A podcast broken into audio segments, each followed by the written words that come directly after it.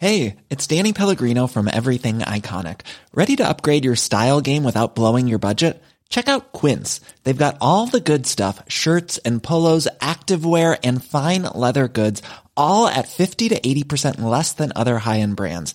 And the best part? They're all about safe, ethical and responsible manufacturing. Get that luxury vibe without the luxury price tag. Hit up quince.com slash upgrade for free shipping and 365 day returns on your next order. That's quince.com slash upgrade.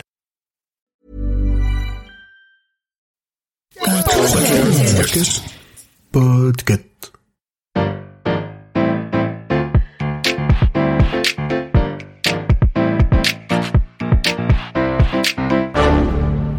Vous avez choisi la réponse D. Mais d'abord, écoutez la question. Aujourd'hui, sur la thématique histoire, la question est Qui sont les Amazones du Dahomey? Alors ça je sais. Il s'agit d'un corps d'élite de l'armée d'un ancien royaume situé dans la partie sud de l'actuel Bénin, le royaume du Dahomey.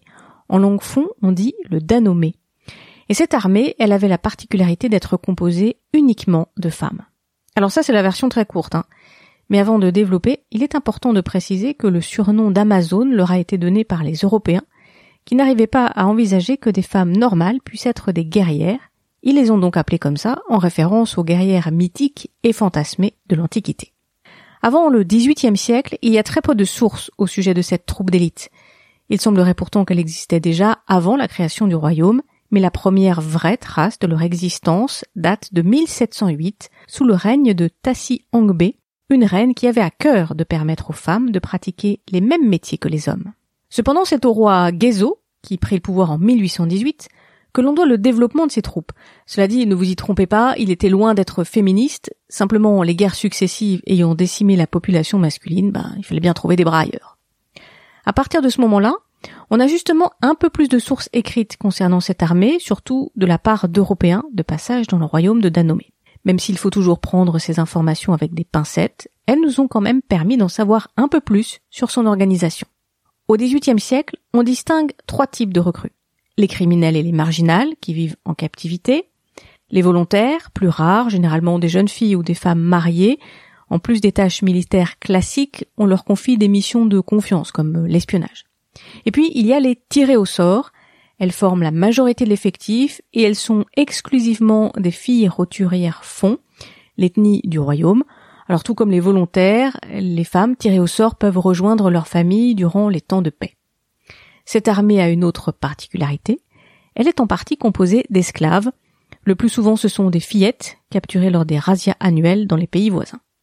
Au XIXe siècle, les criminels et les marginales font toujours partie des effectifs, mais le volontariat est élargi à toutes les femmes voulant rejoindre l'armée, et le tirage au sort est remplacé par la circonscription obligatoire.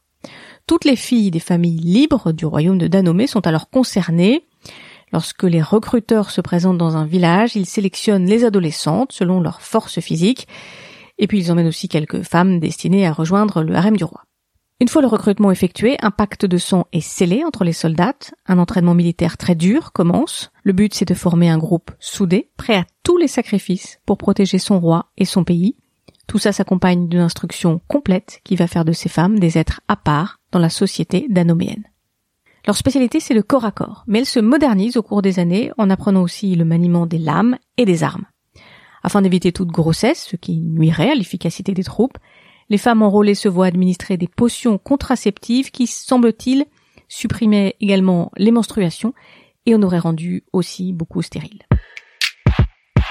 En langue fond, il n'y a pas de nom commun pour désigner les soldats. Le peuple les appelle minons, que l'on peut traduire par nos mères ou par le mot sorcière.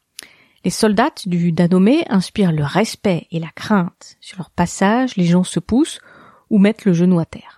Elles ont été de quelques dizaines à quelques milliers de femmes selon les époques. Au XIXe siècle, les soldats formaient même la majorité des membres permanents de l'armée. Mais ce régiment si particulier a disparu à l'aube du XXe siècle, alors que les Français décident de coloniser le pays. Les troupes ont été décimées lors de combats contre les envahisseurs, même si les écrits de l'époque témoignent de leur férocité à toute épreuve dans la mission de protection des frontières et du roi, les armes de ces femmes un peu trop obsolètes n'ont pas fait le poids face à l'armement très moderne des troupes françaises. En 1894, le royaume du Danomé est devenu la colonie du Dahomey, suite à un traité de protectorat. Les institutions du pays ont alors été détruites, et avec elles cette armée de guerrières. Dans son livre Les Amazones, une armée de femmes dans l'Afrique précoloniale, l'historienne Hélène d'Almeida Topor conclut leur histoire par ces mots Née pour servir les desseins d'un État libre, l'organisation des femmes soldats n'a pas survécu à la disparition de la liberté.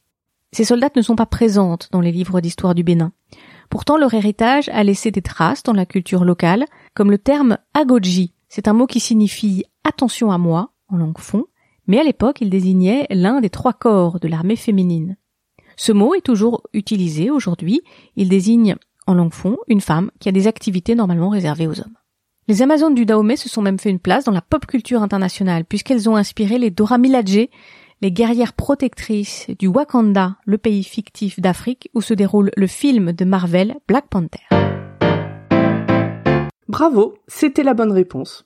Pour aller plus loin sur ce sujet, retrouvez les sources en description. La réponse D est un podcast du label Podcut. Vous pouvez nous soutenir via Patreon ou échanger directement avec les membres du label sur Discord. Toutes les informations sont à retrouver dans les détails de l'épisode. À demain pour une nouvelle question sur la thématique jeu.